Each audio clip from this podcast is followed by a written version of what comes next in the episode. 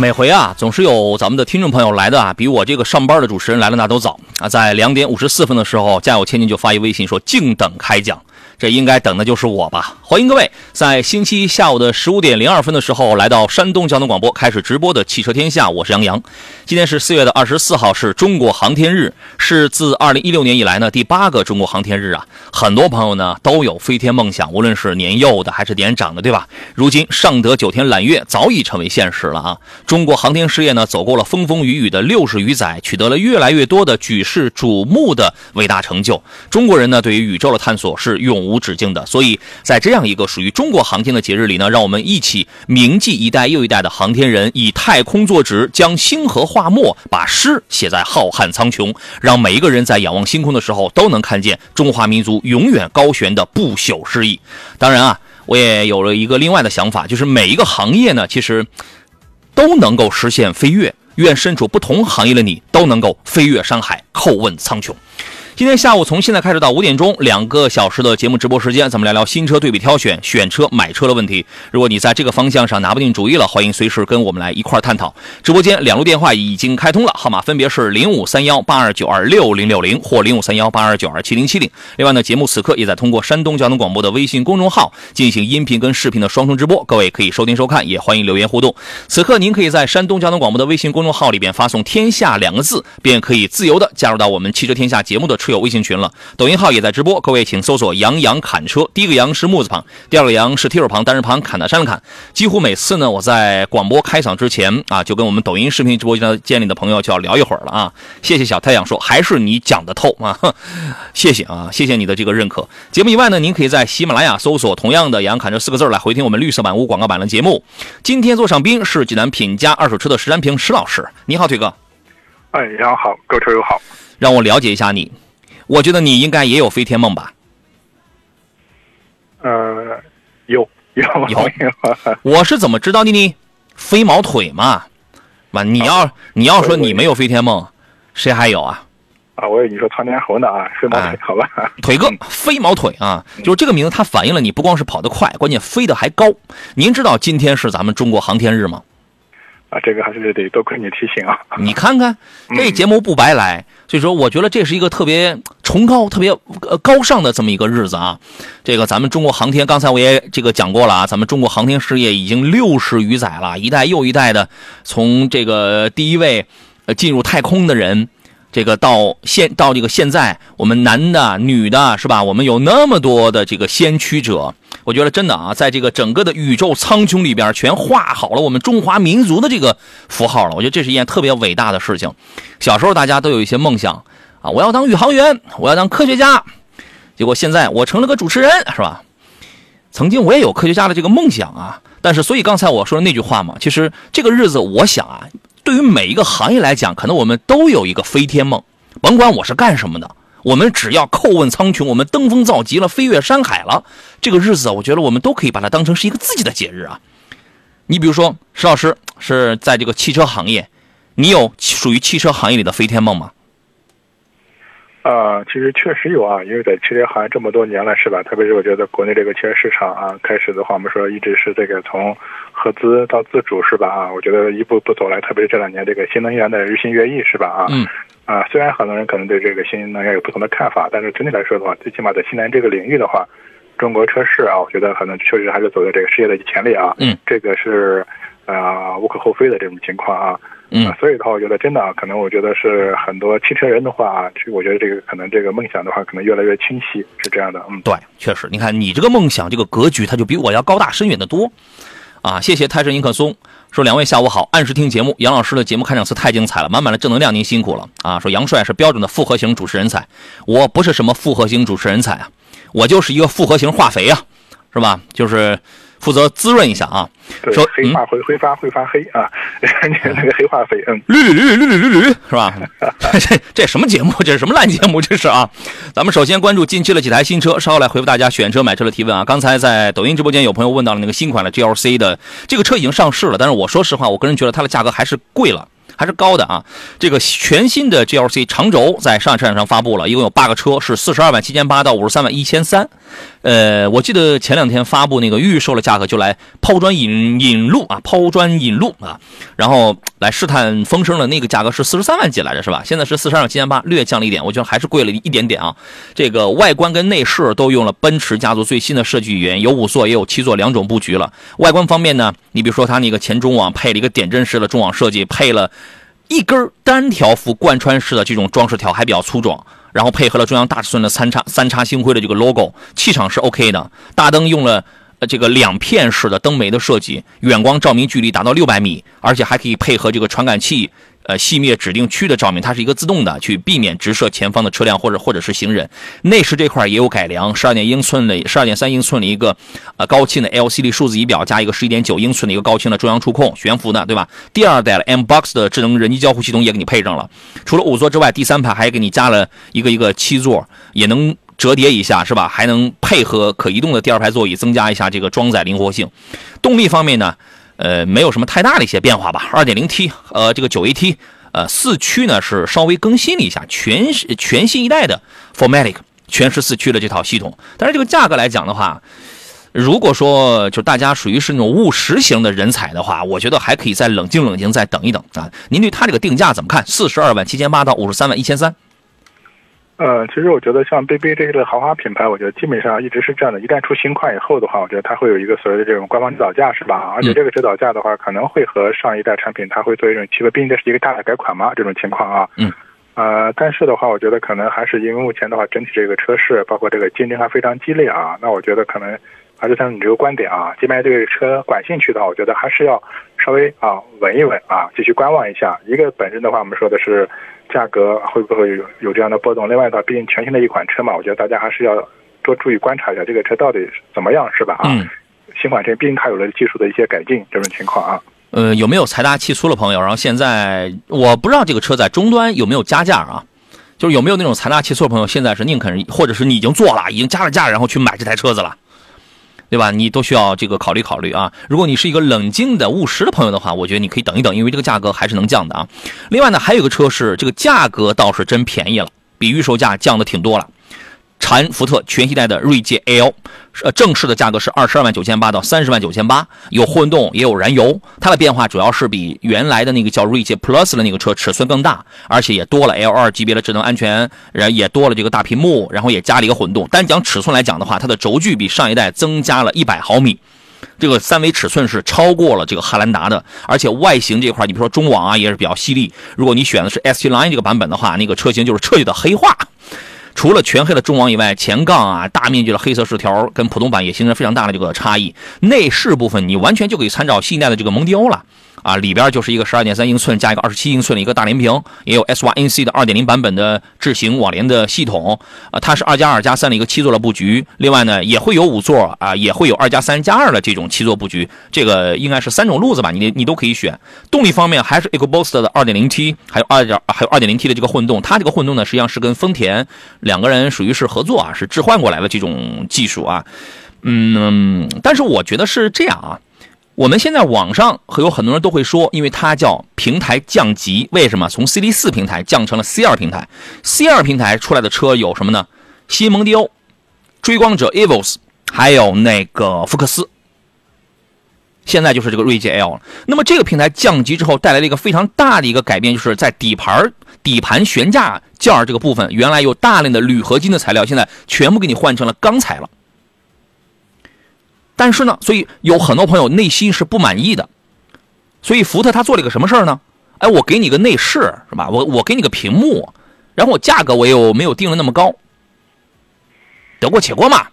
其实他想表达的就是这么一个意思，对吧？我底盘我确实我给你降了成本，我给你降了级了，但是我在你别人能看见的地方，我给你加点东西，对不对？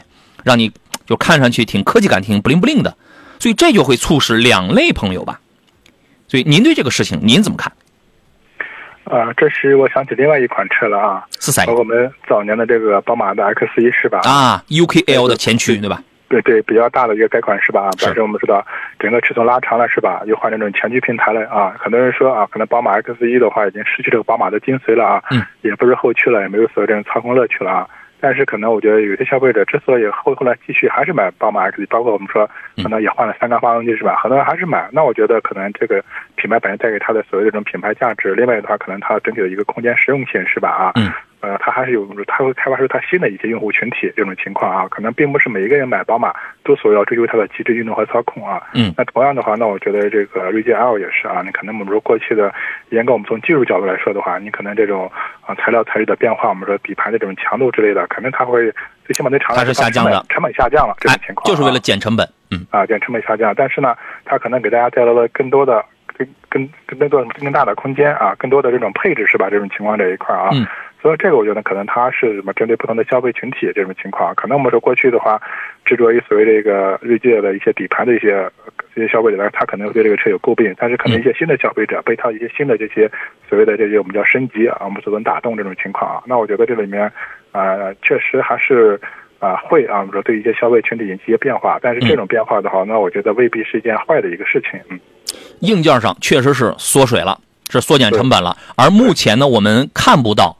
啊，你比如说这个悬架，由大量的铝合金材料剪成了钢铁材料之后，会不会对操控、对簧下质量会带来一些个影响？它的强度够不够？它的灵活性、它的支撑性、它的韧劲、它的这个操控性有没有大大缩水？这我们现在还见不到，我们需要用时间，我们去测试了之后，用时间来这个说话，看它开起来之后跟之前的那个锐界 Plus 有什么大的这个差距。对吧？所以说这个这个事儿，大家您知道了，我觉得你就起码有一个，哎，下一步我要不要，我要我该怎么去研究它？我要不要去选它了？起码你有了一个信息点，有了一个方向了啊！看一下两个车，给大家来说完之后，来看大家选车买车的问题啊。这个欢迎马到成功说两位好，今天有时间听节目报个到啊，欢迎啊。漫步云端是今天三点零二分第一个发来信息的朋友，到到现在为止留言已经非常多了。我们从头来看啊，他说：“杨老师你好，年里程一万公里左右，市区为主，偶尔高速啊，注重的是空间、省心、后期使用稳定性，预算在二十万以内。看了比亚迪的宋 Plus 和哈弗 H 六的混动，感觉 H 六的配置更高，性价比更好，宋 Plus 的销量更好，请帮忙分析。我看一下你后边留言啊，帮忙分析下两款车的优缺点，还有其他车型可以推荐吗？上半年还是下半年入手比较合适？如果不着急的话，你下半年再买。”你下半年再买啊，然后八秒钟要进广告了，广告回来之后咱们来聊这两个车子啊。这里是山东交通广播，此刻正在为全省乃至全国的朋友进行直播的汽车天下，我是杨洋，咱们待会儿继续来，各位，我们继续回到节目当中来。一位应该是老朋友吧，发了一个信息说我是泰迪啊，你好，我是京巴 是吧？这个意思是不是我们一位老朋友啊？对不起啊，这个。老粉丝、老听众太多了，我实在我是我都这个想不起来了啊！也欢迎蹦跶牛牛说杨哥上班听你直播啊，你看又开始划水了是吧？啊，我是京巴呀，这个这个电波那头的，请问您是什么品种？石老师，你喜欢什么品种？石老师愣住了，这是要研究宠物的节目吗？对我突然有点诧异了，这个，对你得跟上我的节奏啊，这个是啊，来回到刚才那个问题啊，大家选车买车问题咱们聊起来啊。刚才那位朋友说呢，他条件我就不再念了，他看了一个比亚迪的宋 Plus DM-i，还有个哈弗 H 六的，肯定看了那是个二代了一个 P D DHT PHEV 嘛啊。市区为主，偶尔高速，注重的是空间、省心、后期使用的稳定性啊。这个您会怎么来看呢？空间、省心、后期的稳定性这种情况啊。嗯，两款车我觉得可能更用一个词来概括吧啊，那我觉得比亚迪宋的话就是销量大，车型更成熟啊这种情况啊，相对说这个哈弗 H 六的 PHEV 的话，我们说它的技术我们说更先进这种情况啊，对，尤其是变速箱对吧？对对啊，我们说哈弗 H 六所谓技术先进的话，就先进它的变速箱上啊，它毕竟是一个两档的一个一个电一个。呃，电动变速箱包括它混动专用变速器是吧？对对对，反正它的可能的驾驶驾驶感受、驾驶乐趣上，它会更更高一些。毕竟我们说可能它是一个新的技术，但是，它有后发优势这种情况啊。是。呃，但问题呢，可能就是我们说针对说到哈弗 H 六的混动版本上市比较晚，而且目前来看的话，整个销量方面的话，并不是特别突出这种情况啊。对。呃，相对说比亚迪宋来说的话，那它的这个销量，大家这个它是有目共睹的是吧？而且它这套。DMI 的混动技术来说的话，在很多车型上都有所应用。最起码它的成熟性的话，这个是相对说它是有优势的啊。整个比亚迪品牌里边卖的最多的就是这个 DMI，尤其是宋 Plus DMI 这一台车子。对啊，所以我觉得刚才从它这个关注的几个细节来说的，包括它这个成熟可靠，可能更看重一点啊。那综合来说的话，那我觉得可能这个送的话，可能更符合它的一个要求啊。对，当然的话啊，那如果的话你要注重性价比，注重一些所谓新的驾驶乐趣之类的话，那我觉得可能七六真的也可以考虑啊。这个学名叫做 Delicated Hybrid Transmission，这个混动专用变速器在节油性能上做得更好，在中段动力爆发、再加速、再超车的能力上做得更好。在集成度上做得更好，这个就是它比那种一档单速变速箱和 E CVT 变速箱好的地方。笼统来理解，为了让大家能听得懂，我们就说叫技术上会更好一些。但是因为那个有先发优势，这个有后发优势。后发优势因为信息往往是不对称的，甚至是滞后的，所以所以说呢，好的技术往往还需要假以时日才能被更多的朋友体验到，然后认知到，从而去选择到。目前。呃，账面上哈，笼统来讲的话，我们就看谁卖的是最火的。好家伙，比亚迪宋 Plus 买，对吧？所以，你你如果说什么后期使用的稳定性怎么样，又在相对不保值的这一类车里又能很保值的话，我觉得你选一个这个宋是没有问题的，是可以的。对，这个相对来说更更稳妥一点啊，是这样。得嘞，呃，还有朋友发了一微信，他说：“秦老师，七月一号公布国六 B 之后呢，对燃油车会有哪些影响？不达标的新车会不会不给挂牌了？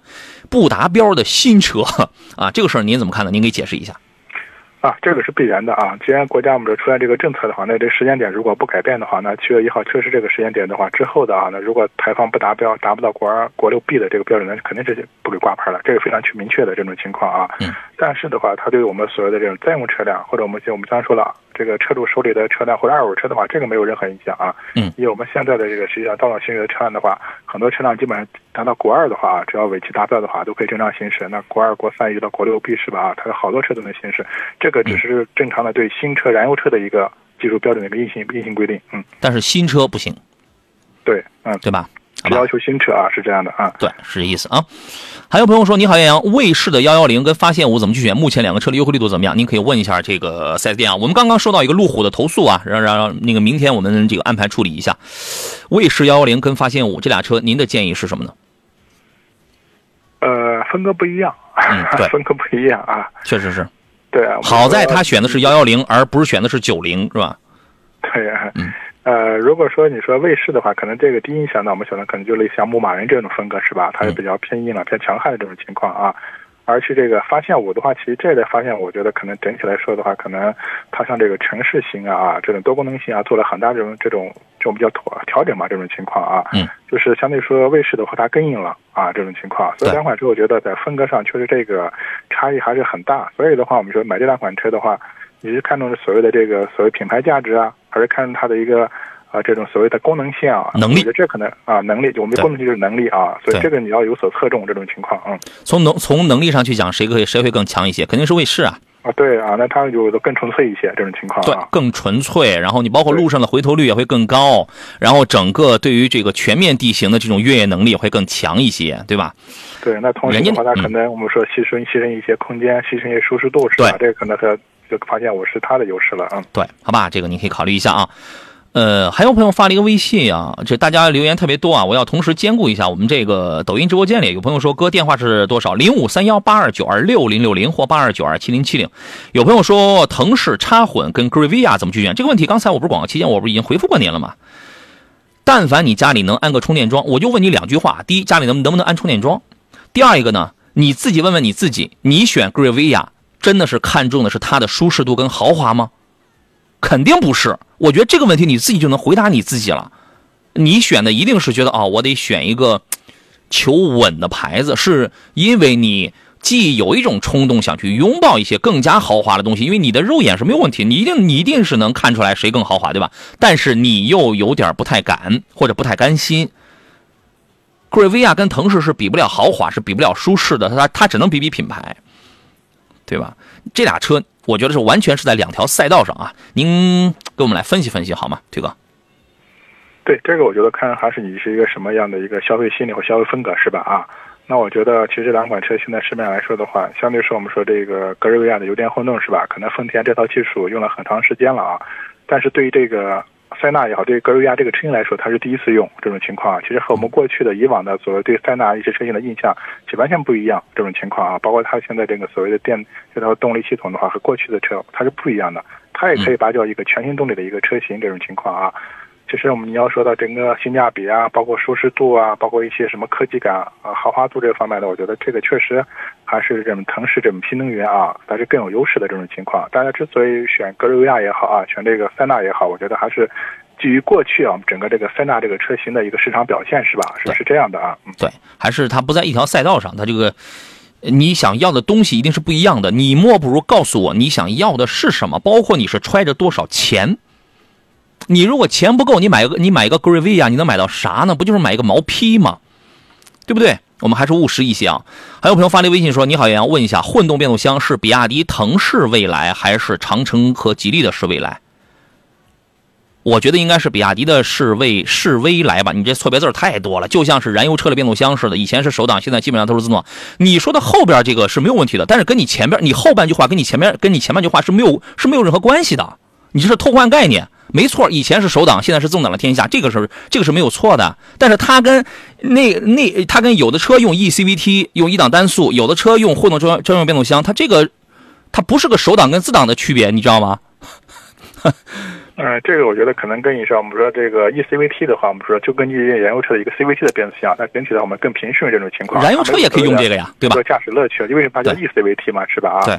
而这个时候两档的这个我们这个混动变速箱，你可以把它理解为类似像这个双离合啊，或者是这这种情况，它更有这种所谓驾驶乐趣，是吧？啊，它叫混动专用变速器。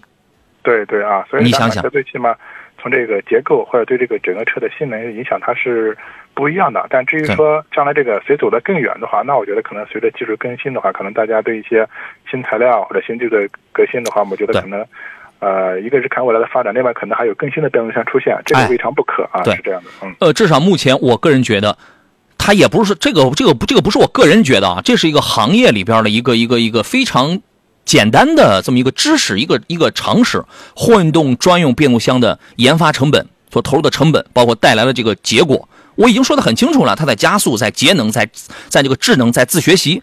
这几个模，这种种就是这几个跟我们日常使用能够挂上钩的这些方面，就是比 E CVT 的它就是要好。那就这样了，对吧？我们接通热线上等候的这位朋友，你好，电话接通了，你好，哎，你好，你好，杨洋老师是吧？你好，欢迎你。哎，你好，你好，哎，杨杨老师是这样啊，我那个之前在抖音上咱留过言哦，那个我是说在青岛太原 4S 店看了一台那个红旗车啊。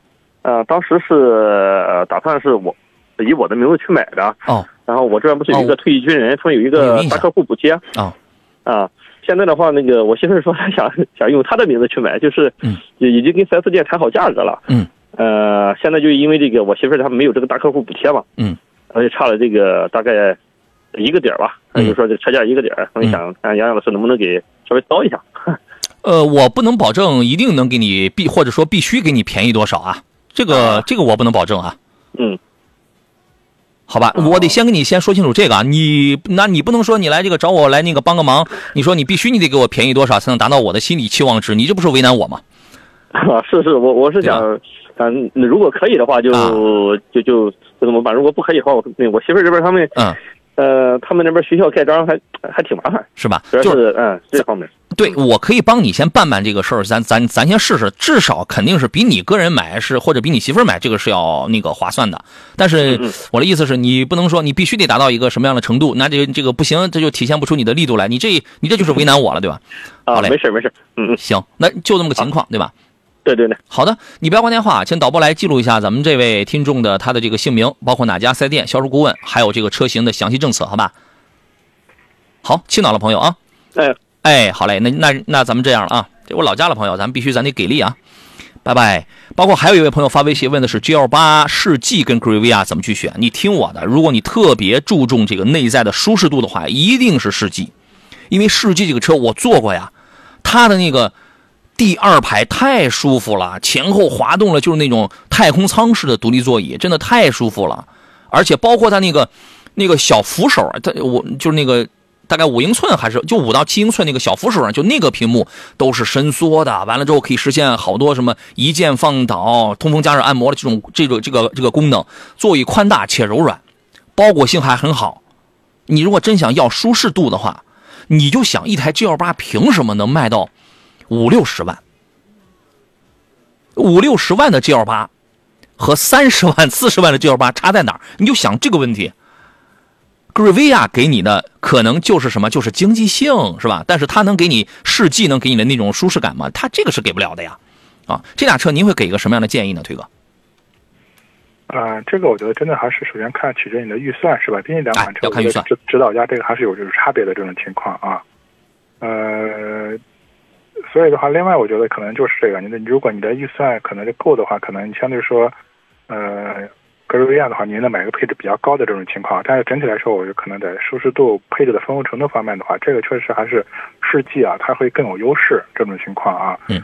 呃，所以综合来看的话，那我觉得可能还是就看你个人那个，主要取决于什么。但是对，有点不可否认啊，可能说现在世纪的这个销量确实不是特别高啊，是是这样，这是也是一个点。贵啊，对吧？贵，就是它会贵啊，或者它整体车型定位的话更偏商务一些啊，是这样的。嗯，你就记住一句话：一分钱。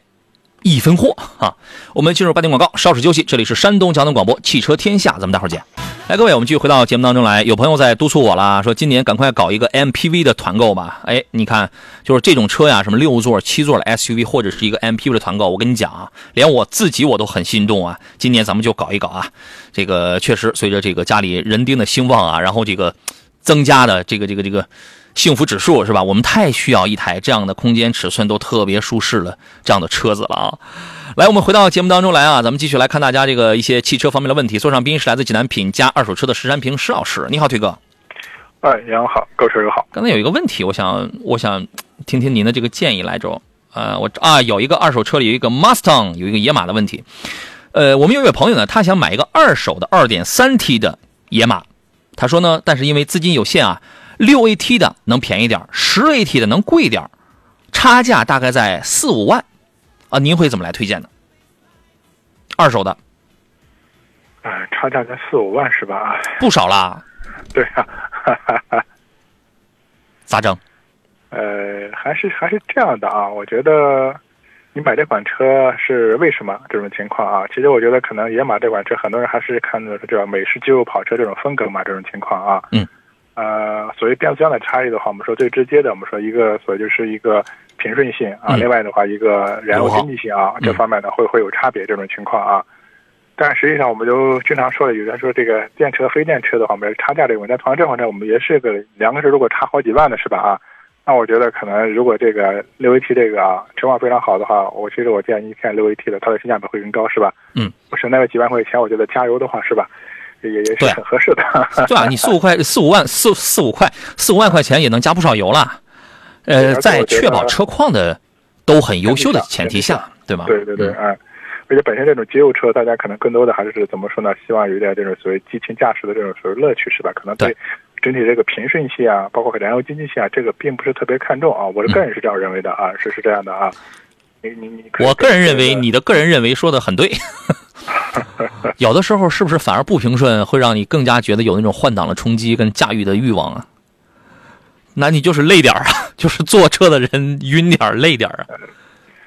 啊，所以说这个开车的人这种感受和坐车人感受完全是不一样的啊，是这样的啊。是啊，好吧，呃，反正说一千到一万，那四五万的差价挺大的。我觉得你这个二手呢，你咱们年轻朋友想买个玩的话啊，那个六 AT 的可以了，可以了，可以了啊。呃，来，我们接通热线上等候的是季先生的电话，是吧？你好，哎，你好，杨哥，你好，季先生，欢迎您。现在是家里有一个呃购车意向啊，现在是三十万的预算，嗯，然后想买商务车。最近呢，车展看了看，然后是看的是艾力绅那个豪华，嗯，呃，还有就是二手市场看二手车那个 GL 八 ES 啊，您给我发过一个微信，哎，对对对，刚才发了个微信，对。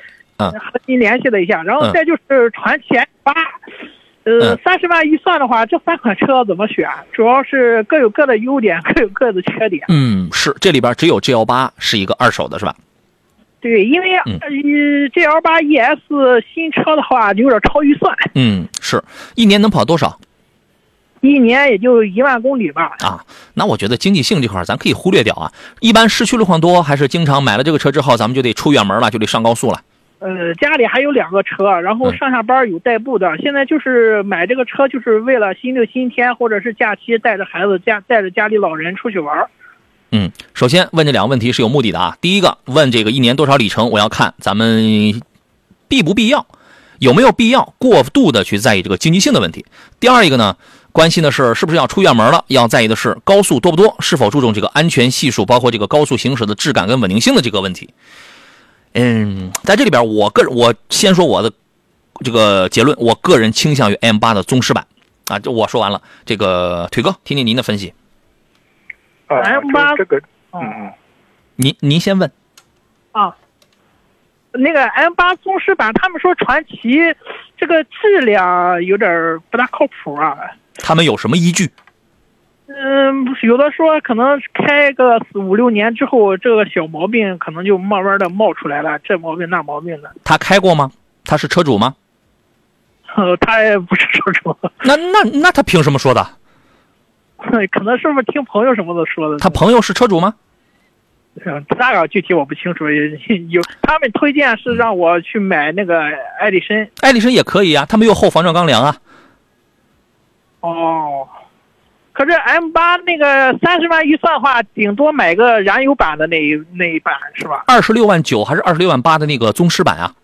啊，对，只能买那个燃油的，油电的是不是买不了啊？呃，那那裸车预算油呃油电混是裸裸车价格是二十九万九，啊，先进广告马上回来啊，先不要先不要挂。来，各位，十五点四十七分，我们继续回到节目当中，还是回到刚才季先生的这个问题上来啊。刚才说到哪儿了？就是刚才我们抖音直播间里有一位朋友，然后他也提到，他说他单位有一台双擎版的 M 八的混动的宗师，我不知道是二十九万多的那个配置，还是那个三十四万多那个高配的，就说从舒适啊，从体面度上来讲都是非常好的。呃，如果你的预算就这个三十的话。啊，我刚才的结论就是买一个宗师版的一个一个一个传祺 M 八，但我不知道你心里边会不会接受啊？会不会觉得有什么不甘心啊等等这样的成分啊？就是你至于您刚才说到你身边那朋友什么说的，哇，你全纯粹凭空臆想啊！哦，别的我也不便再多说什么，既然是朋友，他热热心有余啊，这个想的也太多啊！你听听石老师的建议，石老师。哦，呃，这位球友好。就是你对这个三款车的话，或者是买这个 MPV 车，现在有什么具体的要求？能再说一下吗？嗯，就是平时带着家里人出去玩，然后，嗯，反正现在必须得买七座的，五座的已经坐不下了，毕竟家里有两辆车。然后就平时只是出去门出去玩，然后工作上下班是有代步车的。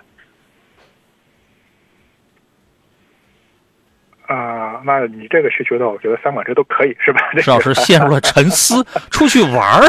呃，是这样的啊，那我觉得这里面可能 G L 八本身特殊一点啊，本身你选的是一个二手车是吧？啊，但是我觉得可能二十八个 G L 八这款车型的话，可能就这两年整体这个燃油车这个这个市场影响吧，我觉得可能后期它的行情会走低。我说这点，你你能大致明白什么意思吗？啊？我觉得像这种，如果它后期不出新的动力之类的情况，我觉得可能这个它的这个整个车的这个市市场表现行情的话，它会走低这种情况啊。所以的话，我不知道你的预算，如果你是刚刚说的是那个爱丽绅的豪华，爱丽绅豪华这档应该是三十三十二万多了吧？应该是啊，优惠完可能二十九万多，嗯啊有优惠这种情况啊。那这个价格的话，正好就和我们说那个宗师版的那个呃 M 八啊双擎的话，应该是也价格也是也也趋近了这种情况啊。所以这两款车型的话，本身我们叫宗师版的这个 M 八的话，它是一个中大型的啊这样的一个 MPV，而爱丽绅的话只是一个中型 SUV。最显然的话，就是它的整个这个整车尺寸还有空间方面的话，这个确实 M 八是有优势的。啊，另外的话，包括我们说相同这个价格的话，其实我们的整车的一个这种丰富的一个配配置啊，配还有其他一些做工用料方面的，我觉得这个方面确实在性价比方面的话，这个 M 八确实有绝对优势。在关键是怎么说呢？这些点啊，是不是你在意的啊？或者是不是能打动你？那相对来说的话，可能我们说爱丽绅这款车型的话，首先它这样的一个合资品牌是吧？而且这么多年来的话，整体的这个市场口碑还不错。可能说在这个就目前来看的话，在市场那个整体的保值方面的话，可能稍微占点优势。但除此之外的话，那我觉得我前面说的这些问题的话，包括整体的空间尺寸、舒适度啊、性价比各个方面来说的话，我觉得这个还是奔驰啊它更有优势。这个所以关键是你是在意哪些点？这样的。而且刚才为什么问你是不是经常出远门，是不是经常跑高速啊？除了在考虑这个经济性之外呢，对于底盘的质感，尤其是一些安全系数，其实这个也是我之所以有此疑问的一个很重要的原因。如果你选，你可以买那个就是指导价二十九万九千八的那个混动版的宗师啊，就双擎版的 M 八的宗师，那个主动安全配置，包括车身的刚性都是非常到位的，比爱丽绅真的要安全很多很多对，另外的话，可能说到一个点，具体一个细节一个点的话，如果像爱丽绅这款车的话，经常跑这种所谓高速的话，可能整体的这个底盘的隔音降噪方面的话，确实做的比较普通啊，这种情况啊，包包括应付一些颠簸路面的这个悬挂方面的话，做的也比较普通一点，就舒适度还是稍微欠缺一点这种情况啊。嗯，对对对，嗯，是是是，那个我家里我哥哥就有一辆爱丽绅，他那个胎噪比较大，然后悬挂比较硬。嗯然后本田现在这个新款的呢，他们还没有试驾车，还没法试驾。新款也没新哪儿去，你知道吗？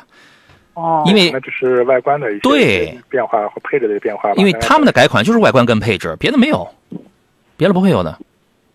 哦，而且你要是买一个艾力绅呢，我可以跟你讲，底盘也一般般，什么扭力梁的、非独立后悬架的，然后呢，车身什么也没有这个防撞钢梁，然后一些主动安全配置，你你看是豪华版是吧？那也是远比那个一些国产 M 呃那个 MPV 缺了很多，所以你只能买它一个经济性了，你只能买它一个保值跟经济性了。对，爱丽绅比较保值，传奇的话，因为它刚上这个宗师版，不知道保值率怎么样。保值率肯定是差的。传奇这个牌子也有点大保值 请问你五年你就卖车吗？你三年就卖车吗？啊，那倒不会。那你考虑这个干那个干嘛呢？对，其实另外的话，一个观点，因为我本身我是二手车行业吧，我觉得一个车保值的话，可能几个因素吧。一个是整车的话，就是这个它的价格比较稳定啊；另外的话，它销量足够大。那我觉得目前从这个宗师这个市场表，它的销量一直看高的是吧？啊，而且它的整个新车价格相对说就控制它比较稳定。那我觉得这款车它是有保值潜质的这种情况啊，是这样的啊。我们有一位朋友，我们有一位旁观者，一位听众，他说一话：“您买车就是为了卖的呀。”咱肯定买车，咱肯定咱要考虑，但是我们要懂知其所以然，就是它的保值率，它俩差在哪一点上？你比如说，它有一个时间节点，那你既然不是短期内你就要卖的话，你越往后的差距它就会越小啊。你买 MPV 一定会更加，与其说我看中的是保值率，你倒不如先看看眼眼巴前的，我们看的是给家人的这种舒适度、这种安全度配置是吧？哎啊就是嗯，安全配置方面，嗯。真的，如果如果如果想保值的话，咱们全世界啊，咱们都买北斗星就可以了。嗯，要是谁有北斗星省这个保值啊？对吧？舒适度的话，这个宗师和那个 GL 八 ES 比起来，哪一个要是悬挂方面，哪一个更舒适一些？呃，宗师的内在，它的座椅啊什么这些内在的，你包括第二排的配置这块会更舒服一些，而且价格还低。这个就是国产 MPV，它卖的就是这个，它卖不了保值，这这个那些东西，我只能就是卖个性价比。哦，嗯，那个混动低配版二十九万的那个办完了落地得三十三十冒头吧得。啊，三十多一点。那你去带你去店里边，你谈一下，这个车应该有优惠了吧？哦，好好好，你考虑还有一个，你你那个陆尊呐，你看的是二手的，你二手的你就不能只看牌子，你还得看它跑了多少公里嘞。你没准你你这种车是吧？石老师一般是不是这种车跑的挺狠？啊，那这个具体要看车型了，还得看车况了，嗯。对啊，他现在二手车市场看了两个车了，是一个是二一年的，一个是二二年的，跑了都在三四万公里。二二年的它都保证的是原车原漆，具体的还没找第三方去检测。跑的那么少吗？有没有调表啊？对啊，我是说还没找第三方检测。按他这个公里的话，他现在报价二二年是报在三十二万左右，然后二一年那个是报在二十八万左右。你要买二手车，一定身边得有懂行的人。哦，你，第三方检测机构能完全相信不？那只要是权威的，那肯定是可以啊。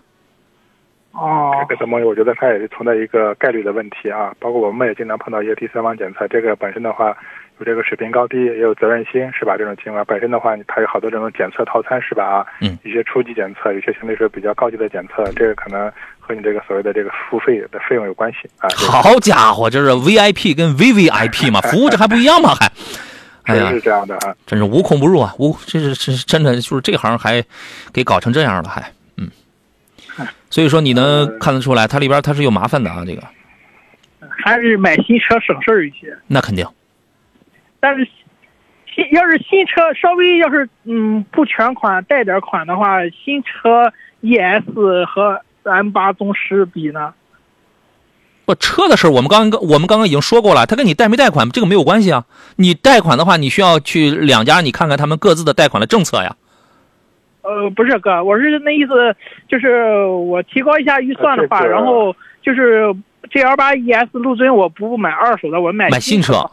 啊，对，我觉得你要是买新车的话，反正你一年跑的不多，你把艾力绅先淘汰掉，你在 ES 跟传祺 M 八当中，你好好的去坐一坐，这俩车啊，坐比开更加的重要。你好好去坐一坐，好好研究一下，反正你就在这俩里边来挑，哦，因为你一年就一万公里，你你你要什么省油啊你，对吧？是是是，行，行行行，哎好的，石老师最终还有还有什么建议吗？对，我觉得还是那个实验试驾啊，考虑零幺八对这个需求再细细细呃细分一下。还买车嘛，要买自己喜欢的车啊，不能买别人喜欢的车啊，这个很重要，这个很重要。是哎，我们不是说我们喜欢 M 八呀啊，是听了你的你描述的你的那些个条件我一直在问你的这具体的要求和你的想法，对对对对这个真的很关键。嗯，我们哎，我们这个节目从来不会把什么一个主持人、一个嘉宾的这个我们喜欢的车推荐给大家。你只要常常听节目，你会发现这一点的啊。我们从来不干这样的事儿。是是是，我也听过好几回咱咱这个节目。还你还听过好好几回，我们都是干了十六年这个节目，你才听过好几回。以后常来啊。好，没问题，没问题。好，好了，再见。那这样了。好嘞，拜拜。我们也有朋友对于这个问题发表了自己的看法，我觉得说的都很对啊。一名叫开心的小同志说：“跑得少，买油的就行。”哎，是，其实你买油的话，他还他还省钱呢，对吧？然后他推荐的是三十万买蔚然啊，这个大众的那个 Valoran，然后舒坦啊，买新不买旧。谢谢大家的这个建议啊。刚才我们抖音直播间里还有朋友还推荐了那个什么那个荣威的 IMX 八，IMX 八的话，其实其实它的预算没必要拉那么高，呃，一般二十二万啊。大于等于点二十二万，它就能买到一个很好的配置，而那个那个那个车空间略小一点，它会更偏家用一些。啊，离离的问题是，呃，咱们得快点了，又该进广告了啊。离离的问题是，星途凌云和现代途胜推荐哪一个？这看你要啥啦。你要的是一个合资品牌的，打个咱们打个引号啊，这引号里边写的是门面这两个字儿不叫叫面子吧？你要的是合资品牌的面子，还是想要一个？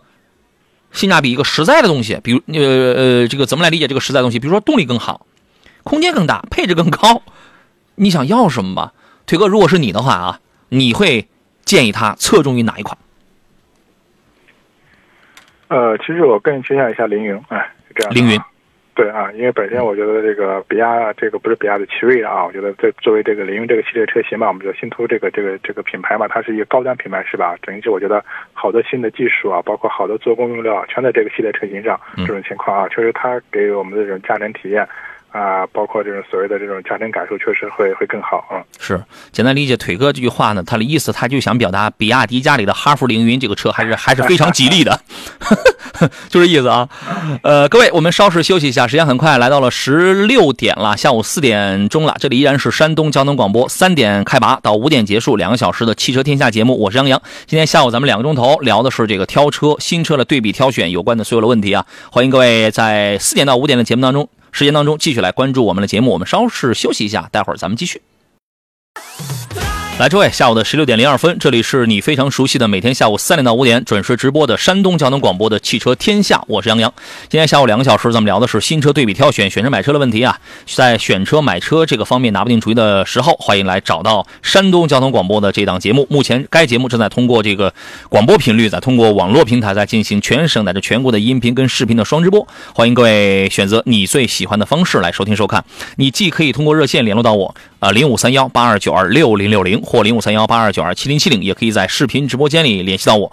一个是山东交通广播的微信公众号里边在进行音视频的双直播，各位可以留言互动，也可以在抖音号当中搜索“杨洋侃车”来关注互动。第一个“杨”是木字旁，第二个“杨”是提手旁，单人旁，侃大山的侃。我们的全媒体矩阵呢，只要你在全网搜索“杨洋侃车”这四个字，可以找到我的新浪微博、微信公众号、喜马拉雅来回听我们节目的音频平台，还有抖音、快乐的小手、头条、懂车帝，全部都可以找到我们啊。总有一款应该是适合你的。当然，我常用的也就那几个，好吧？呃，各位可以在山东交通广播的微信公众号里边发送“天下”两个字啊，可以加入到我们这档节目的车友微信群。有什么问题，咱们在群里随便来进行交流。座上宾呢是来自济南品家二手车的石占平石老师，你好，腿哥。哎，杨好，各位车友好。咱们说几个新车型吧，先说几个新车，然后待会儿继续来回答大家的这个问题了。咱们说一下这个欧拉，欧拉的这个好猫呢，在四月十九号，二零二三的上海国际国际车展上举行了一个叫做“为爱共创”的一个主题发布会，其中主要带来了二零二三款的欧拉的好猫，还有二零二三款的欧拉好猫的 GT 的木兰版两款车型联袂亮相啊，成为这个双子星。呃，同时呢，二零二三款欧拉好猫的 GT 木兰版现场公布了售价，四百零一公里的续航的话，豪华版指导价是十四万三千八，四百零一公里尊贵版是十五万三千八。啊，这次呢，它主要是有一些升级。二零二三款的这个好猫呢，有九项核心功能进阶，还有六十七项暖科技换新上市啊。我觉得好猫这个车它主打的就是一个复古未来主义的一个造型的设计，确实很前卫、很复古啊。内饰也比较的精致。那么二零二三款呢，它用的是欧拉全站自研的一个叫做 Aura Pilot 智能驾驶辅助系统。涵盖了超过十一项的核心驾驶辅助功能，有九项核心的主动安全保障功能，还有四项核心的泊车辅助功能，最高可以实现 L 二级别的这个智能安全辅助驾驶，这是一个很大的一个变化。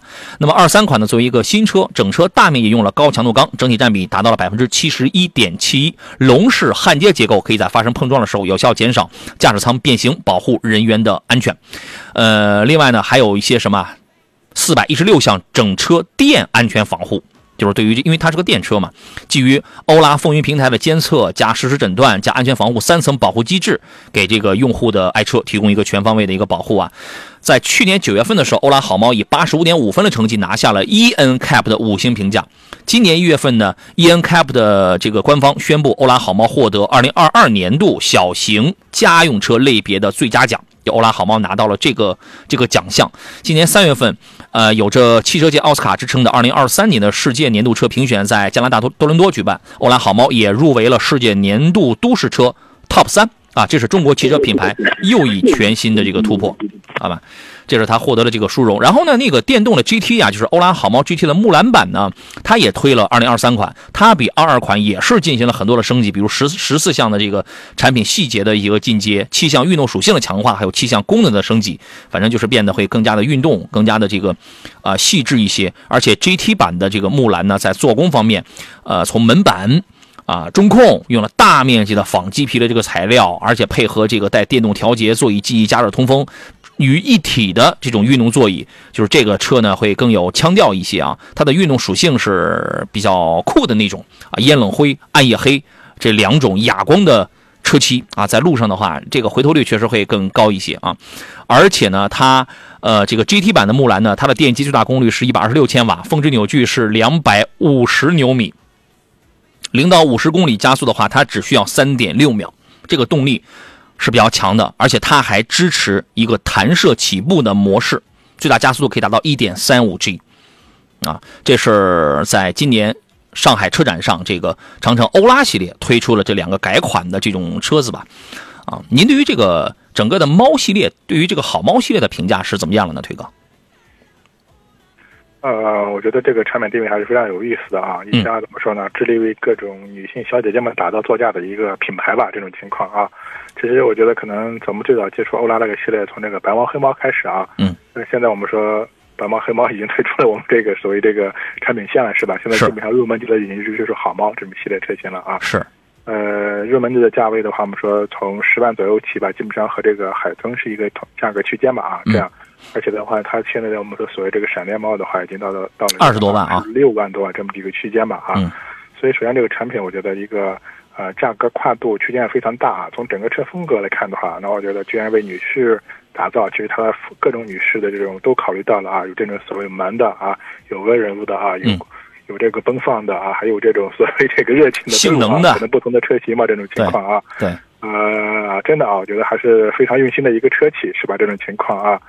呃，我觉得要需要做的话，我觉得还是在营销方面的话，那我觉得需要做更多的努力啊。真正的话，把自己的产品也好，所以这的这种所谓理念也好，让更多的女性消费者啊去接受、去了解、去接受啊，这个可能更关键一些。是，好吧，这是两个非常有颜值而且有这个核心性能的这个呃改款的新车，二零二三款的刚刚出来了。各位有兴趣，十几万的车子，有兴趣大家可以关注一下啊。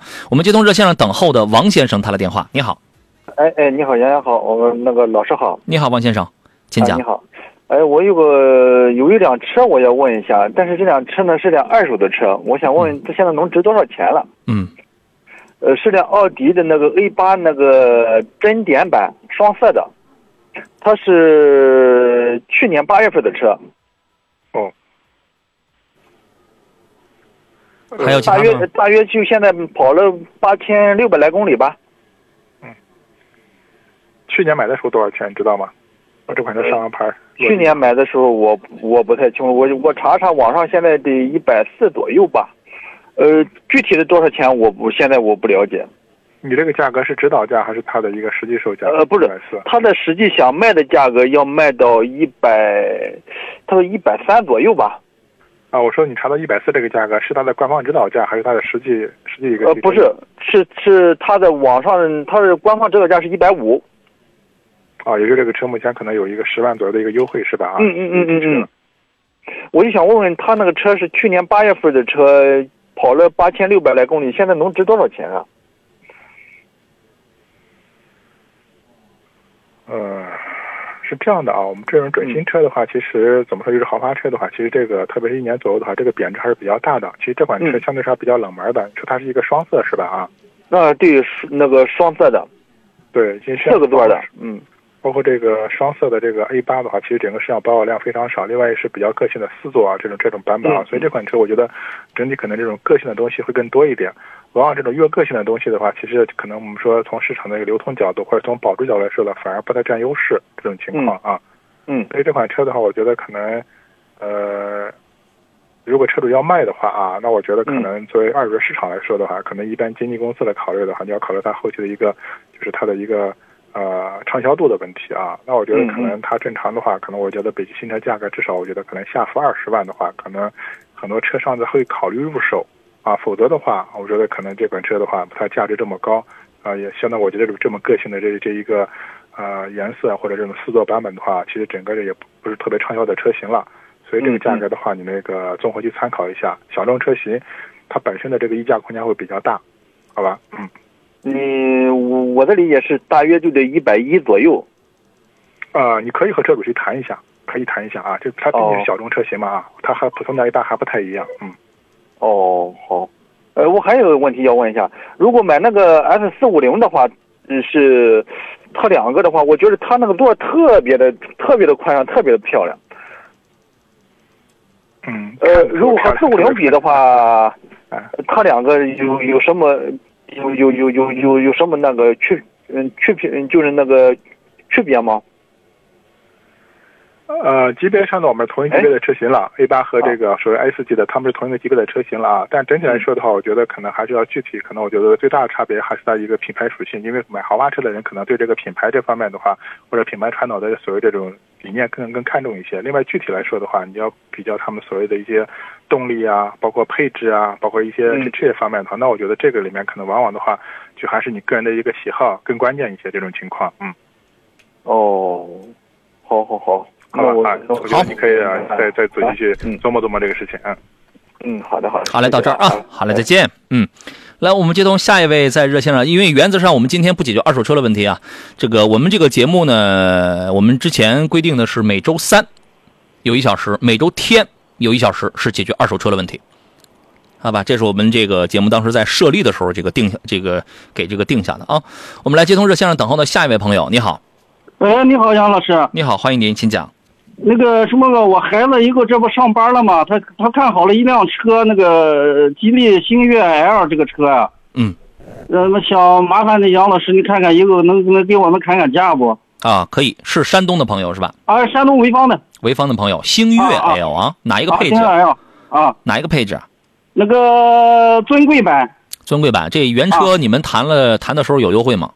呃，优惠一万三，现在。哦，这不挺好的吗？它还有置换，还有什么 VIP 什么的。其他的置换什么都没加，现在就是优惠一万三是吧？啊，对。哦，那还那这还行嘞，因为我有一段时间我没关注这个车的价格问题了，我还以为优惠的也就几千块钱，优惠的挺少呢还。呃，现在到一万三了。好，还没交钱呢哈。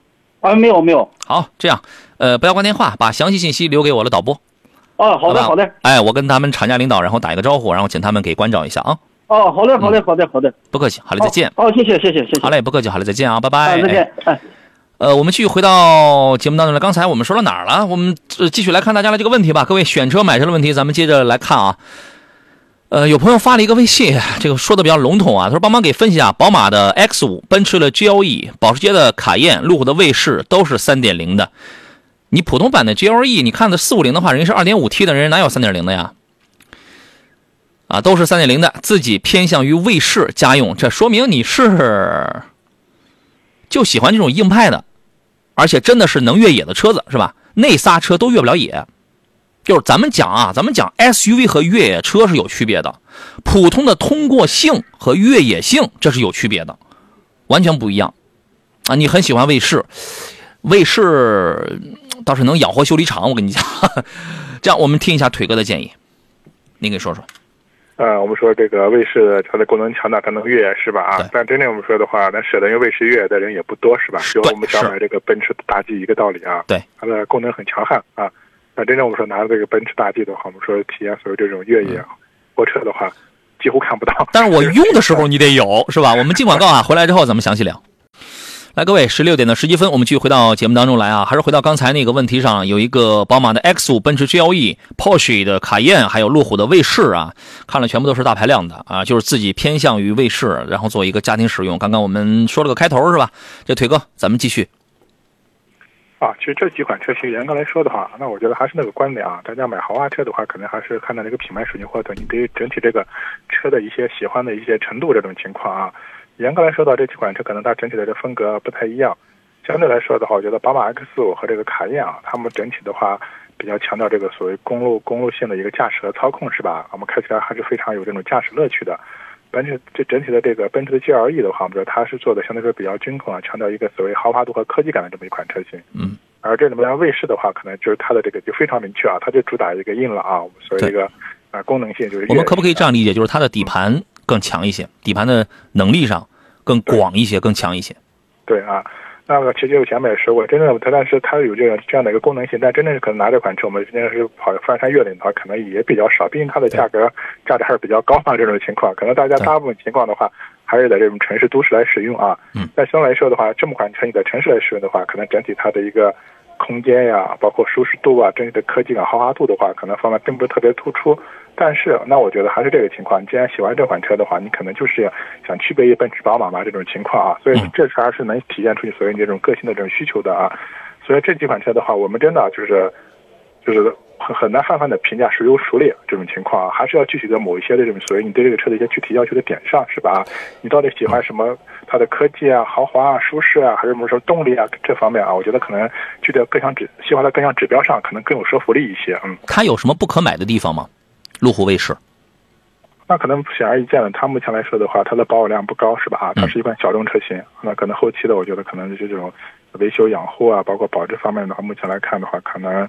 呃，也不是说特别有优势啊，整体还是比较小众的一款车型，嗯，而且小问题确实会多一些，减震漏油，你查一下这个卫士的投诉，减震漏油的有多？因为可能多说一句啊，因为现在整个这个路虎系列车型里面，可能我觉得唯一口碑比较好的，应该就是两款车吧啊，一个是一个路虎的一个行政呃揽胜的行政版，对啊，另外就是揽胜的运动版啊，这两款车型相对说整体的口碑还不错啊。那其他的一些车型的话，我觉得可能整体的可能大家比较诟病的什么。可靠性啊，小毛病确实还是比较多一点的啊。嗯，可买，你只要有这个心理准备，这个就没有问题。其他几个车呢，我个人觉得，啊，买谁都行。呃，Porsche 的这个品牌溢价会更高一些，它的形象分会更高一些。三点零 T 的这个卡宴的话，这操控也很棒，加速能力也很好，对吧？因为因为本身这个大众的话，它是用奥迪打这个打这个打这个叉五的，打宝马的是吧？哎，对。是。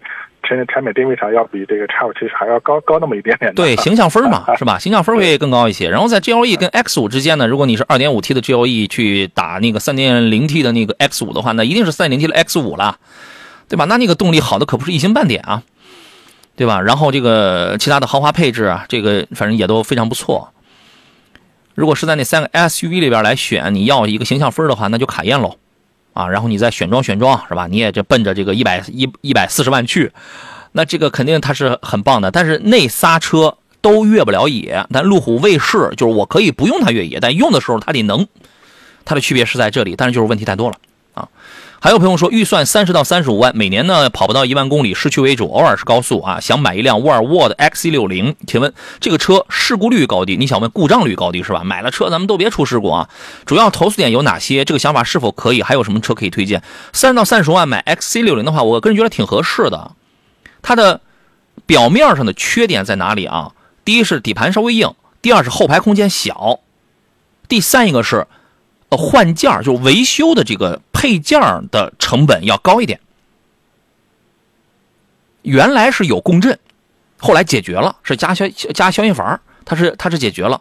那么现这是面上的这个通病。那么其他有哪些朋友对于 X 六零提出过不同的一些投诉呢？比如有投诉这个车门，就是门的内里内内漆有那爆漆的，有。蓄电瓶很容易坏，很容易亏电的，都是新车没多久，那基本上就这两大类吧。但是这个车，我觉得整体上三十到三十万，我想买一个性价比很高的车的话，这个是香的呀，比什么 Q，比什么盖板的 Q 五什么这种要香啊。它又不像凯迪拉克叉 T 五那种很全都全全部都是外化的那种，对吧？对于这个车，您有什么看法呢？包括它的一些质量方面的一些问题。呃，本身来说的话，我觉得可能这个豪华品牌里面，或者我们叫二线豪华品牌来说的话，这个沃尔沃的整体表现还是不错的，特别这款车，因为现在这个 X C 六零的话，一直是这个沃尔沃的一个主打销量的一款车了，卖的最好的吧？对对啊，包括它的整体，我们前面说的，包括性价比啊，然后整体的这个所谓，呃。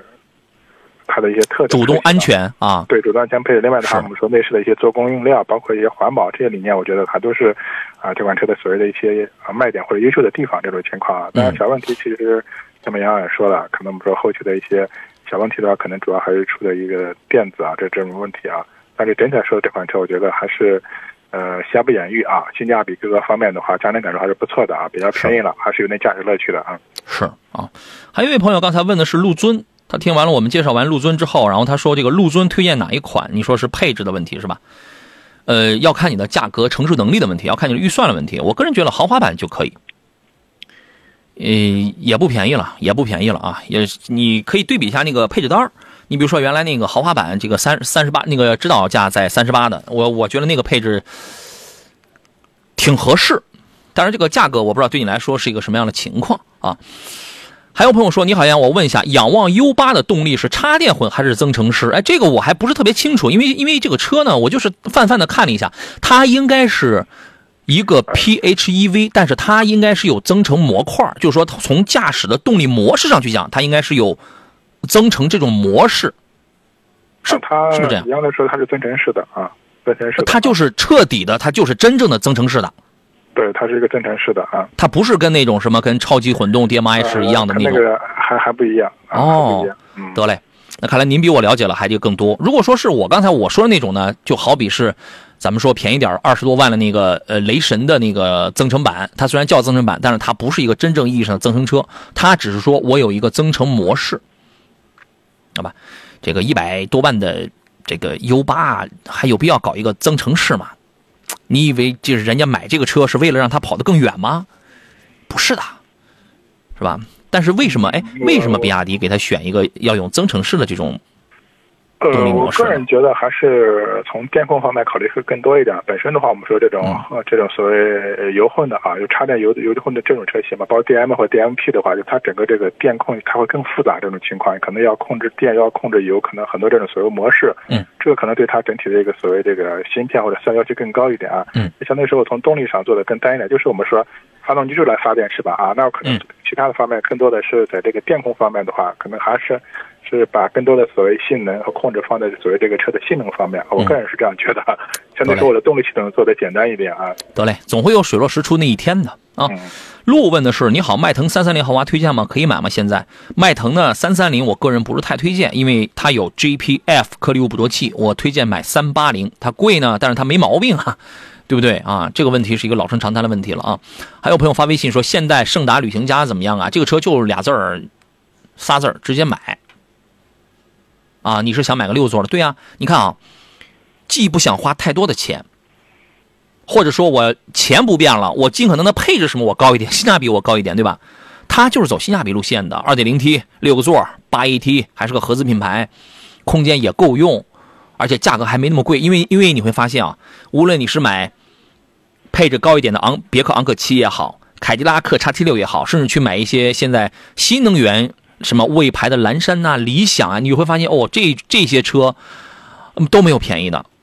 所以韩国车里边现在胜达的原来普通版胜达，咱们不说旅行家版，十九万就可以落地呀，它多便宜呀！这个叫什么？我们说的文雅一点，就叫性价比高。那车不贵。那么旅行家是去年年底的时候刚推出了一个新的配置，做工提高了，价格也给你稍稍涨了一点点。但是，跟我刚才我前面说的那些来讲的话，它的性价比还是高的呀。这车没有什么大问题，就是销量不大，保值差。硬件上，硬件上，推哥有听说有什么问题吗？呃，这款车的因此包括发动机、变速箱的话，也都非常成熟啊，这种情况，这方面我觉得倒没必要太多担心。嗯，得嘞，好吧。丽说：“麻烦老师给个建议，什么建议？你的问题在哪里呀？”啊，我翻到你的问题了，就是你们的留言不要离太远啊。他说：“福特探险者的钛金版怎么样？可以买吗？纠结，近期想入手。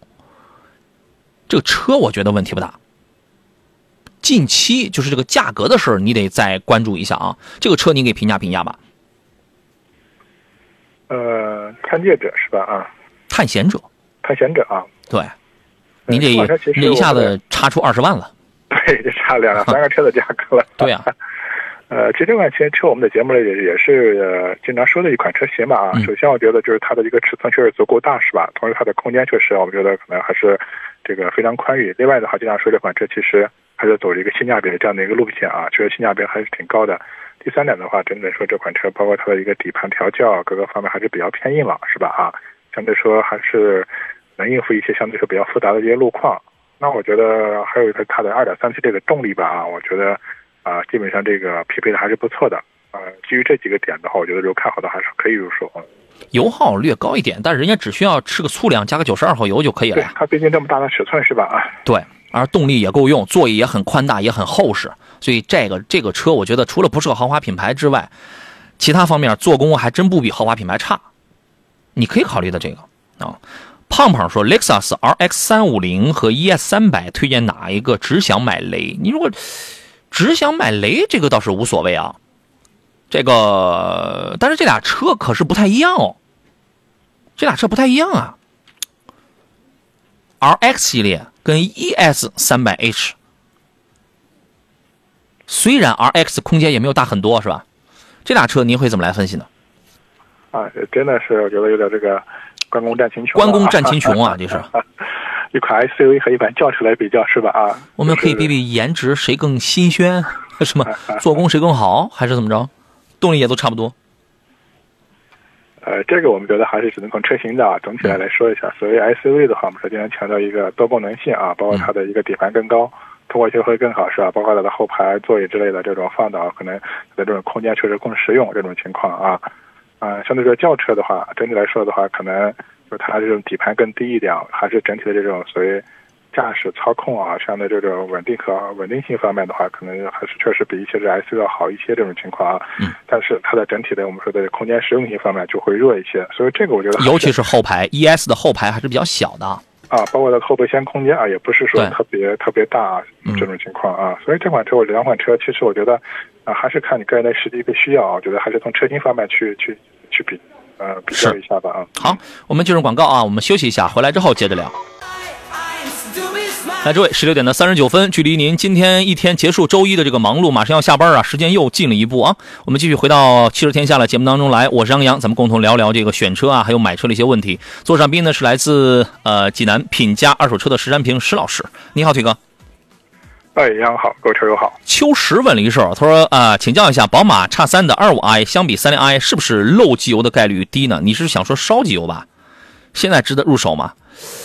三零 i 我不太清楚，原来这个二五 i 跟这跟呃再早的二八 i 烧机油还是挺多的。三零 i 我不这个不太清楚啊，您了解吗，推哥？嗯，是这样的，就是我们接触的一些奔驰、宝马也好，是吧？可能这个还是要看这个车龄和公里数啊。一般只要车龄长了、公里数大了，包括这种烧机油啊，包括发动机的所谓渗油或者漏油这种情况都存在。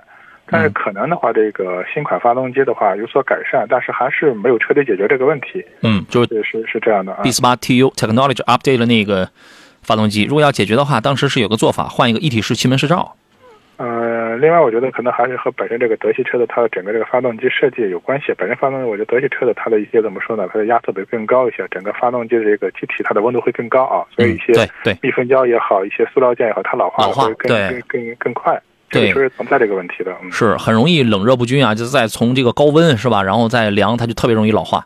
你这个你可以泡泡这个圈里边，你看一下它现在这个问题有没有这个解决啊？反正去年什么时间啊？去年当时闹了有一阵比较的凶，大概在年底左右的时候吧。我我当时记得是四 S 店已经开始给车主已经开始换了，换完了之后这个要好很多了，好吧？你再了解一下啊。二十万的预算的油车的轿车，你这个可选余地太多了。你有什么要求？我再次重申啊，在我这儿您大可不必问啊，二十万我买个什么样的油车轿车？您这个问您这个问法太小白。你应你要你你要这样问的话，你你随便找个汽车网站，你搜一下二十万的，给你出来一堆。咱们这儿需要你聊的是什么？我二十万，我想买个轿，我想买个油车，是吧？哎，我是侧重于我最想要什么，我最侧重于哪些点？我是商用，这个叫需求。我是要操控性好的，或者我四十岁，那你一说你四十岁，我就不可能给你推荐那种特别时，也不是说特别时髦的，就特别另类的。咱们要成熟稳重的了。你说你要动力操控的，我就不会给你推荐软妹子。你懂我的意思？啊，你说我今天晚上我要我要花两百块，我吃个什么饭？几万家饭店在那儿等着你呢，你得起码你得有点侧重点，对不对？这个这个，我还是希望咱们你能听懂我的意思，我还是我还是希望咱们聊点这个专业点的内容啊。其实行乐说，欧拉好猫现在可以入手吗？我刚刚前面说那个二三款，你买二三款，二三款从整体的这个，它也是十四万左右的价格，从整体的那个 L 二级别的安全配置上，一些细节做工上，它都有很大的这些个提高。这个车原来老款的话，芯片不好，老款应该是我记得是一九年那一代的双核还是四核的英特尔芯片，那个一般。你买二三款，这个就是我的一个建议啊。还有朋友说，哥二十五万左右，别哥姐的，你你怎么知道是吧？嗯，二十五万左右，五座 SUV 该怎么选？推荐一下，主要上下班用，URV 怎么样？来听听你电话那头你嫂子的意见。嫂子，快说。电话电话那头没别人，老嫂开始啊，，二十万，我们说五座 SUV 是吧？其实这个我觉得可能大的方向来说的话，就是一个是品牌是吧？啊，你是想想选豪华品牌，还是选普通品牌？另外一套我们说这个车的车型这个大小，你选这种紧凑型的，还是这种属于中型的，甚至中大型的，是吧？啊，因为这个预算的话，确实可选的车型非常多从他看 URV，我感觉他是想要一个中型乃至中大型的。啊，普通品牌、中型、中大型的是吧？这种情况啊，嗯，那你如果像这个车型呢，首先我个人觉得啊，你还是可以的，推荐的，我们选个三七零是吧？二点零 T 的动力啊，哎整体的这个所谓的一个动力也好，然后这个空间实用性也还是不错啊。对，三七零的 URV 啊，请注意，我们这个特别强调了它那个型号的问题，其他的其实也有很多。有有啊，有很多二十五万，你看你要买大众的话，你你肯定是要买三八零，但是可惜三八零的你比如途观什么这样的车，它都是七座的，对吧？然后你还可以买，如果你喜欢，你可以接受别克，别克的昂科威 Plus 那个五座也不错，关键它的内饰做工这块也挺好，但是可能油耗啊会比相比较比 URV 这个可能要略高一点点，保值会稍微弱一点，但是它性价比很高。啊，你就如果你朝着大五座空间去的话，锐界 Plus 就是上一代老款的锐界 Plus 现在还在卖，那个车也是不错的。你看看这几个啊，进入今天节目的最后一段广告。今天节目还剩最后的十四分钟啊，我们来看大家的这个问题。呃，路呢重新补充了一下他的这个问题，对吗？你这个描述问题的方式方法是正确的，你不能只说二十万左右啊，买个油车轿车有什么推荐？啊，他更新了一下他的这个问法，他说适合家用的、毛病少的、给爸妈开的、不容易坏的。你看，起码从你这些当中，我还能捕捉到一点线索，对吧？你是家用为主，要求故障率低的，主要是给爸妈开的，对吧？那然后你你这样一问的话，我的脑海当中立马我就有画面了。二十左右，对吧？二十左右不要碰德国车，如果碰的话，碰德国轿车的话，你就买个一点四 T 的帕萨特就可以了。三三零那种不要碰，那个用不了二十万。三三零不要碰，三八零最好，但是贵了，对吧？另外，脑子当中跳出的第二画面谁？丰田的亚洲龙啊，这个车毛病不多，它的通病就在于中控跟门板的异响，但是其他的它不太容易坏，而且特别符合老爸开着这个车的那个那个风格，相对比较经济一点。你看，立马就有画面了。这个啊，腿哥，您会给他做一个什么样的推荐呢？您说说您的建议吧。嗯，这个画面真好。是吧？你看，还是老嫂子最捧我，你知道吗？呃，其实二十左万呢，我们看，如果从整个销量来看的话，其实确实啊，我觉得可能这个预算的话，如果给老人开的话，还是把德系车这个稍微，我觉得还是排除掉啊，因为确实这个高配可能这个预算要追加了啊。然后我觉得可能还是日系的，相对说可选的更多一点，是吧？啊，除了亚洲龙的话，其实我觉得姊妹车型凯美瑞是吧？啊，另外的话可能这种雅阁都可以去看一下，但是可能整体雅阁和凯美瑞的话，可能整体这个。呃，车风上可能更偏运动一点啊，偏运动了啊，对对对啊，但是我觉得，当然作为老人开也没问题啊，毕竟你像这个，呃，排量的话，凯美瑞和亚洲龙一样的，另外一点五的这个雅阁，像这个整体我觉得动力也好，燃油经济性也好，各个方面的话，开起来也比较容易上手啊。嗯，亚洲龙这车还挺，还真挺适合老人开的，它属于那种老轻通吃的。对，嗯，它可能就是在车风方面的话，可能显得更成熟一点啊。对，也没那么容易坏，相对来讲比较经济，老人也开不快，你也不必去追求什么很强的底盘硬朗，这个悬架支撑度就是那种，可以侧重这个可以看一看啊。好吧，七七问的是福特锐际纯油怎么样？主要省心动力，动力还行，这车不省心，这车不省心，动力还行，好吧。光头水点点说：“杨老师你好，刚才又和销售谈了一下价格，等谈妥以后，我再来节目中打电话，麻烦您吧。啊，只要我在这，您给我打电话就可以了。”还有人说：“新能源十万以下哪款好？女孩开，女孩开，我推荐两个车吧。我推荐三个车吧，我推荐两个车吧。十万以下啊，比亚迪的海鸥，几何的 E，我就推荐这俩就好了，都是三百公里的。石老师，您觉得呢？”啊，可以，可以啊。那我觉得这两款车最起码的话，一个是相对说这个比亚迪的这个所谓品牌背书嘛，另外的话像几何 E 的话，整体的这个空间也好，性价比也好，还是不错的啊。好吧，这俩车都不大。啊，郭二少说，从汽贸买车和去四 S 店买车有什么区别？咱家里最近几年没断网吧？怎么这种老生常谈？这都是考古界的该去研究的问题了。您您现在还在这问呢啊？简单说说吧，石老师。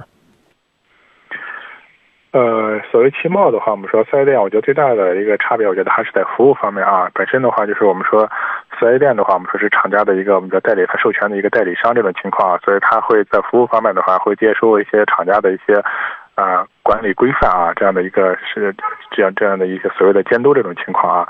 但所谓汽贸的话，本身的话，我们说它是以卖车为主啊，所以它提供的服务的话，是要么就是自身，要么依托于这个四 S 店。其实我们说和厂家它是隔了一层关系的这种情况啊。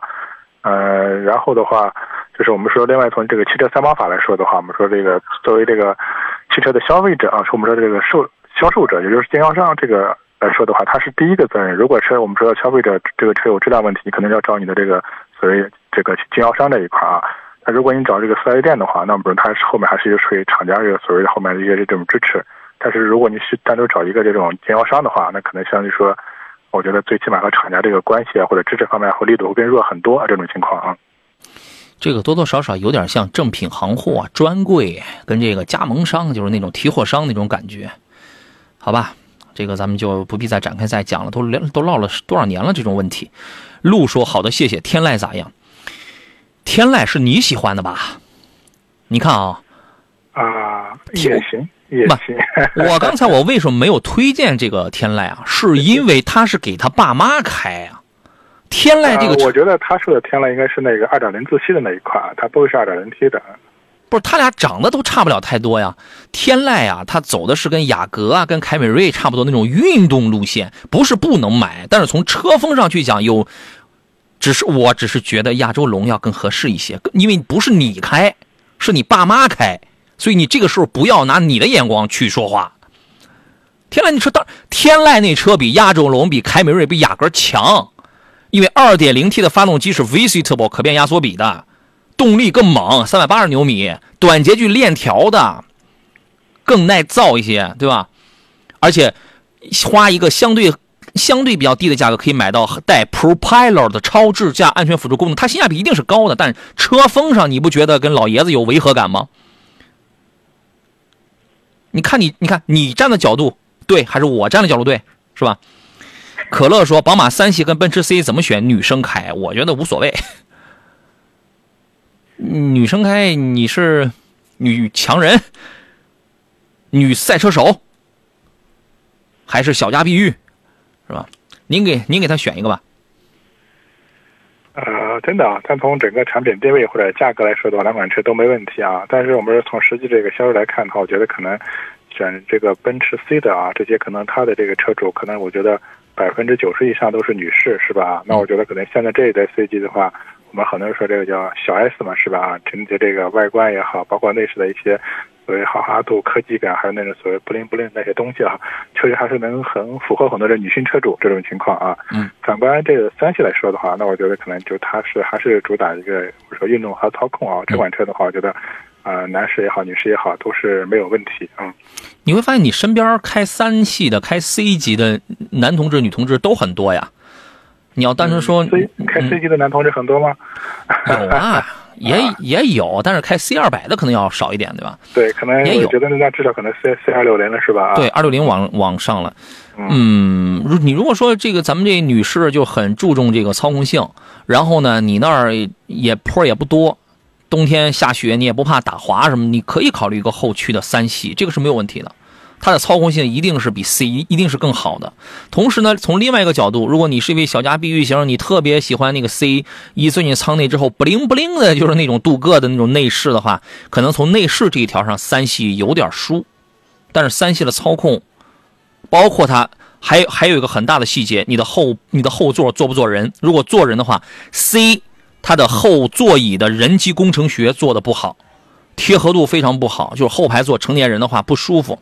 坐垫也短，那个倾斜的角度，完有的时候我哪哪我我坐了都不舒服，但是三系舒服，好吧？这个很，这个你去体验体验啊。零二叮当说，吉利雷神怎么样？后续麻烦吗？看着销量不大，因为现在都是比亚迪的销量最大呀，对吧？雷神的技术是没有问题的，后续有什么可麻烦的呢？您指的是保养方面吗？这种这这种混动系统啊，这种呃油跟电加起来这种系统去保养的时候，电的那一个部分是需要每次让人家给你检查一下的，谈不上什么麻烦。那这个车我有评测，我抖音当中是有评测，你详细去看一看就可以了，不再展开讲了啊。我们说一个皮卡，还是在上海车展，上海车展上的这个新车啊，我觉得够我够我说半年的，你知道吗？这个四月十九号呢，二零二三款。乘用炮在上海车展上上市了，汽油版的售价是十二万六千八到十五万九千八，柴油版是十三万三千八到十六万六千八。二三款的乘用炮呢，在智能、豪华、安全、舒适方面又进行了一个提高，属于是一个增配，但是不加价这么一个变化。呃，二三款的乘用炮是基于全球领先的智能越野。专业越野坦克平台打造的，而且之前呢经历过极寒极热高原七十六种全球道路还有极限环境测试，测试里程超过了六百万公里啊，所以这个从性能的保障上来讲是可靠的。那么这一代的一个很大的变化是，它在驾控方面升级，已经达到了 L 二加级别的智能驾驶辅助系统，在原有的 ACC 自适应巡航并线辅助的这些功能的基础上，新增加了有交通拥堵辅助、智能过弯。辅助等等很多个配置，啊，而且还同级首创搭载全自动的泊车系统，解放双手一键搞定。你这个还是这个已经不是我们之前玩的那种生产工具的皮卡了，而且它现在还能，呃，有车联网，有远程车辆控制功能，远程是吧？解锁、上锁、启动、关闭发动机，还能远程 photo 无线升级，啊，你车里边你还能 K 歌，有微信，有抖音，等等等等，这已经是一个舒享型的这么一个。生活工具了，内饰方面也有这个提高，大面积的软质包覆，七英寸的彩表加十二点三英寸的一个智控，双悬浮设计啊，这个都是有提高的。另外呢，呃，在安全方面啊，那么这一次它用了一个高强度的车门防撞梁，高强度的龙形车身，六个气囊，十四个雷达，还有一些防翻防翻滚呐、上下坡辅助啊、动态的这个方向稳定等等，有很多的功能。增配低速紧急制动、前后碰撞预警，这也属于是主动安全当中的一种。长城炮还荣膺过这个澳洲的 ANCAP 的五星安全评定啊。那么乘用炮呢是 2.0T 加一个 8AT 的这这个动力组合，五连杆的后悬架，还有 TOD 的智能四驱。啊，然后呢，全车升级到了一百多处的隔音跟吸音的这种小的细节处理吧。啊，国内首创了隐藏式的货箱上车踏板这个是比较便利的啊。原厂自带的拖挂资质，可以拖房车、路亚游艇、摩托等等。预留了很多个改装接口，还有原车的开原车的这个开关啊。啊，长城的这个长城家里的皮卡，你可以当成是皮卡的领导者。而长城炮呢，我觉得它真的是真的是重新定义了皮卡。你会发现现在的这个皮卡已经越来越中国化，越来越高端化。长城炮上市有三年多时间，累计三十一个月销量过万，现在是国内皮卡市场的第一位，也是首个突破四十万台的中国高端皮卡品牌，都走高端路线了，都好吧？呃，喜欢玩皮卡的朋友，这个车你可以关注一下啊。三二一问的是日产轩逸的混动怎么样？三缸机怎么样？后期省心吗？十年内不换车？那个三缸机是不直接参与车轮驱动的，它只是个你把它理解成是个发电机，它就是增程嘛啊。对，它是个增程式的，嗯，增程式的，嗯。哎，那个什么，因为它只有一个一点五度电的一个小电池，所以用这用你管它是两缸还是三缸的，它发起电来，喂，瞬间充，它叫闪充闪放，瞬间充满了这个一度电的这个电池。那立马就推就，然后那个电池再供给这个什么那个那个，哎，驱动电机完了之后，它就嗖嗖嗖走了，那个叫闪充闪放，就可以了啊。最后一个问题吧，西装暴徒问的说：“大哥，我年龄二十七，有小孩想把二零款的一点五升的 XRV 置换成艾瑞泽八，您觉得可行吗？至少是动力、操控、底盘、安全这些方面是一个提高，但是艾瑞泽八。”你不觉得换一个大点的 SUV 的话，您家您家里这个这孩子东西、大人的东西都能够塞满，会更好一些吗？我是这样认为的，可能我东西太多了，你知道吗？腿哥，您给个建议怎么样？啊，对，我觉得虽然是我们说 XRV 的话是一款比较偏紧凑的一个叫 SUV 吧，嗯，但实际上它的一个整体的一个空间实用性的话，那我觉得还是比一般的这种像紧凑的轿车还是要实用的这种情况啊。你要 XRV 换一个这个瑞虎八的话啊，我觉得倒是，呃，还是更更这个顺畅一点啊。固拉地换一个艾瑞泽八是吧？啊，它确实已经换了另外一个车型了啊，换了一个轿车了啊。你要不看看瑞虎八 Plus？啊，所以我建议你的话啊，还是这个去试乘试驾感受一下。那如果确实你感觉这个空间还是够用的话，那我觉得艾瑞泽八也未尝不可啊，车还是不错的一款车啊。得嘞啊，感谢来自济南品家二手车的石安平老师来做客，咱们下期节目再见。啊，再见。好嘞，诸位，结束今天星期一下午两个钟头汽车天下的直播。我是杨洋，节目以外，欢迎各位在全网搜索“杨洋侃车”，我们继续取得联系。每天下午三点到五点，山东交通广播节目当中，我们再见，明天见。